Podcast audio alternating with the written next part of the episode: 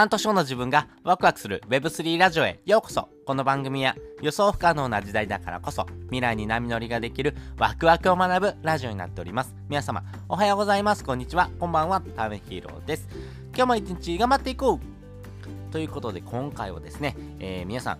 ペーパーハンって知ってますか、えー、ペーパーハンドの略なんですけども、えー、NFT をですね、購入してですね、ペーパーハンになるってことですね、あります。私もですね、ペーパーハンでした。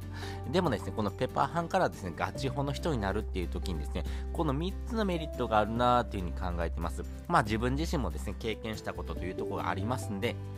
えっと、今から NFT をですね、えー、購入してですね、えー、何かですね、ことを成し遂げたいなっていう人もそうですし、えー、今 NFT を持ってる人もですね、えー、今すぐ売り抜いてですね、お金を稼ぎたいなって思ってる人もですね、こういう風なメリットあるよってことをですね、お話ししたいなというふうに思っております。で、先にですね、3つのポイントをお話ししていくとですね、まず1つ目、視野が広がる。2つ目、お金以外の価値がもらえる。そして3つ目、単純にお金が増えるということです。それぞれ解説をしていきます。まず1つ目ですね、視野が広がるなんですけども、NFT を持つとですね、えー、見てる世界っていうのがですね、ちょっと広がっていきます。これがですね、NFT をですね、えー、まあ、購入するとですね、この NFT っていうのはですね、えー、ものをですね、えー、この画像っていうものだけをですね、えー、見てですね、購入したりとかって決めますけども、やっぱりここのですね、NFT だけを見てるというようなですね、世界ではなくなってくるというところですね。あのまずはですね、NFT っていうものとかですね、あとはですね、ファウンダーとかチームとかですね、運営者みたいなところもありますし、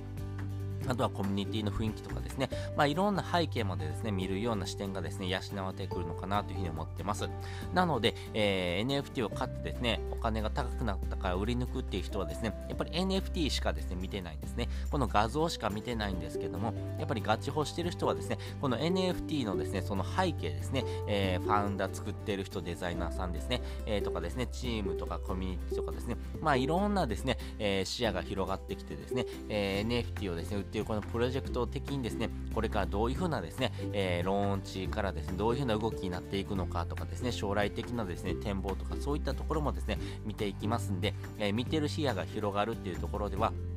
やっぱりですね、得の高さというところもですね、えー、これも視座が上がってくるかなというふうに思っております。やっぱり人としてのですね、えー、価値というところをですね、えー、見抜いていくためにはですね、え目先のですね、小銭よりもですね、え将来的なですね、その先にあるですね、えまあ、財をですね、え獲得していくっていう方がですね、え効率的ですし、そういうふうなですね、え動き方をしている人っていうのはですね、非常に得が高い人がですね、多いのかなというふうに考えております。そして2つ目、お金以外の価値がもらえるということなんですけども、お金というのはですね、相対的な価値があるというふうに言われております。えー、お金、えー、つまりですね、えー、日本円がですね、価格が上がった、下がった、あまあ、ドル円とかでですね、えそういったですね、見方がされる部分が多いんですが、やっぱりお金を持ってるって単純にですね、うわ、めちゃくちゃこの人金持ちだなっていうのはですね、え目線でしかですね、見れないんですが、このお金というもの以外のですね、価値というところもですね、え必要になってきます。しかもですね、これからはですね、お金というものを持っているだけではなくてですね、えー、それ以外の価値ですね、そっちの方をですね、重視されるようなですね、世界に変わってきています。それがですね、やっぱり信頼とかですね、信用っていうようなものですね。これがですね、お金では買えないというところがですね、また大きなですね、ポイントになってます。やっぱりですね、人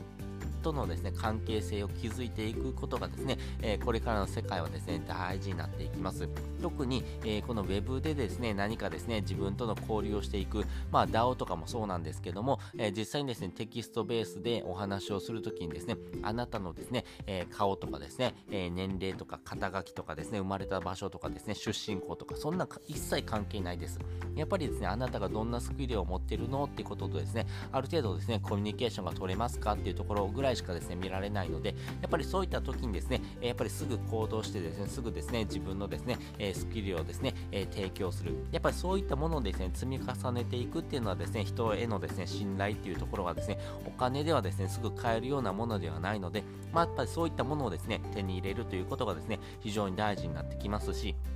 まあ、ガチホしてるっていう人はですね、やっぱりそういうふうなですね、えー、コミュニティとかですね、あとは運営側にとってのですね、得をですね、えー、プレゼントしてる人だと思いますんで、やっぱりそういうふうなですね、えー、ガチをしてくれる人、要はですね、デザイナーとかですね、その運営者側からするとですね、やっぱり長期で持ってくれた方が嬉しいわけですよね。えせっかくですね、命を削って作ったですね、NFT がですね、お金のために、たかがのお金のために、えすぐ売られてしまうっていうよりもですね、あこのデザインいいなとかですね、このコミュニティいいなとと思ってですね、えしっかりと持ってもらえるっていうことがですね、お金以外の価値をですね、手に入れるですね、大きなポイントになってくるかなというふうに思っております。そして3つ目、お金が増えるということです。これ、ガチ法するとですね、この人信用できる人だなーっていうことでですね、えー、お金では買えない価値ですね、今言ったですね、信用とか信頼っていうのをですね、手に入れることができるというところですね。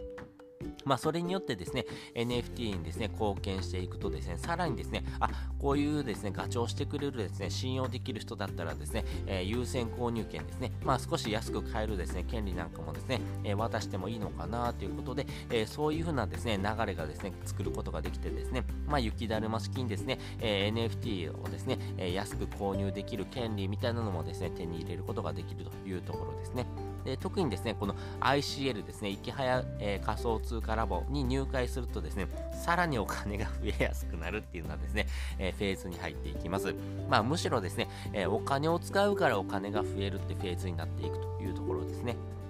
やっぱりですね、こういう風なフェーズになってくるとですね、お金を使う、そしてお金の使い方っていうところもですね、しっかりと見られてますんで、やっぱりそういったですね、お金をですね、え、使うって結構難しいんですね。このお金の使い方というところ、そして、え、どのタイミングでお金を投資するのかっていうところのですね、フェーズもありますが、やっぱりですね、お金を使うというところ、そして、えー、その使い方がですね、スマートかどうかっていうところ、そして、えそのですね、使い方っていうところではですね、やっぱり美徳意識があるかどうかみたいなところもですね、ですね見られておりますますんで、やっぱりそういったですね、部分でですね、えー、しっかりとですね、コミュニティとかですね、その運営者側にですね、えー、得をプレゼントできるかみたいなところもですね、えー、お金が増える要因になっていきます。やっぱりですね、池早さんがですね、よく言われてる言葉をですね、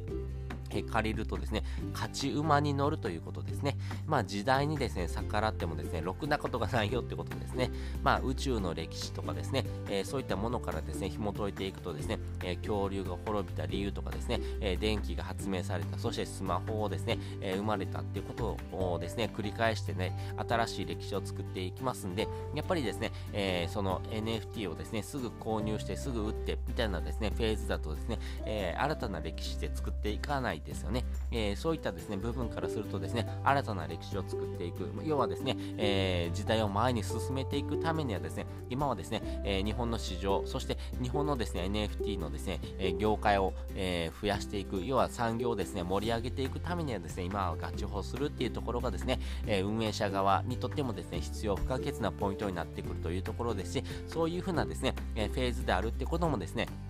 え理解した上でですね、NFT との付き合い方をですね、考えてもらいたいなというふうに思っております。え別にですね、売ったらダメっていうわけではないんですけども、え自分自身の中のですね、美徳意識とですね、えその哲学っていうところをですね、しっかりと持ってるかどうかっていうところも結構見られてるのかなというふうに思っております。ということで今回はですね、えー、ペーパー班からですね、ガチ法の人になるとですね、まあ3つのメリットがあるんじゃないのかなということをお話ししておきました。そして本日の合わせて聞きたいです。本日の合わせて聞きたいは、ウォレットデザインはあなたの分身である理由っていうのをですね、概要欄にリンク載せております。このウォレットデザインっていうような言葉はもう本当にすごいなと思ってます。えー、作ったのはですね、えー、鴨頭さんなんですけども、この鴨頭さんのですね、言葉のチョイス、そして、えー、その表現の仕方がうますぎるって思ったんですけども、やっぱりこのウォレットデザインというところ、え、どのような NFT を持っているのか、そしていつからこの NFT にですね、携わってるのかっていうところが、まあ、ブロックチェーンというような技術を使うことによってですね、まあ、誰でも見ることができますんで、やっぱりそういった技術とのですね、触れ合い方、そして、えー、技術を学ぼうという姿勢みたいなところもですね、あなた自身のですね、ウォレットを見るとですね、えー、見えてくるというところがありますんで、やっぱりこのウォレットからですね、あなた自身のですね、人柄とかですね、あなた自身がですね、えー、大事にしているものみたいなのもですね、ちょっと見えてくると思いますんで、やっぱりそういった部分がですね、え結構見えてくるのがですね、ウォレットデザインであると。いうふうなところをですね、お話しておりますんで、より深くですね、理解がしたいなという方はですね、聞いてもらうとですね、えすごくですね、えー、この NFT の世界、そして Web3 の世界にですね、えー、ハマるですね、きっかけになるかもしれません。ということで、本日もですね、お聴きいただきましてありがとうございました。また次回もですね、よかったら聞いてみてください。それじゃ、またね。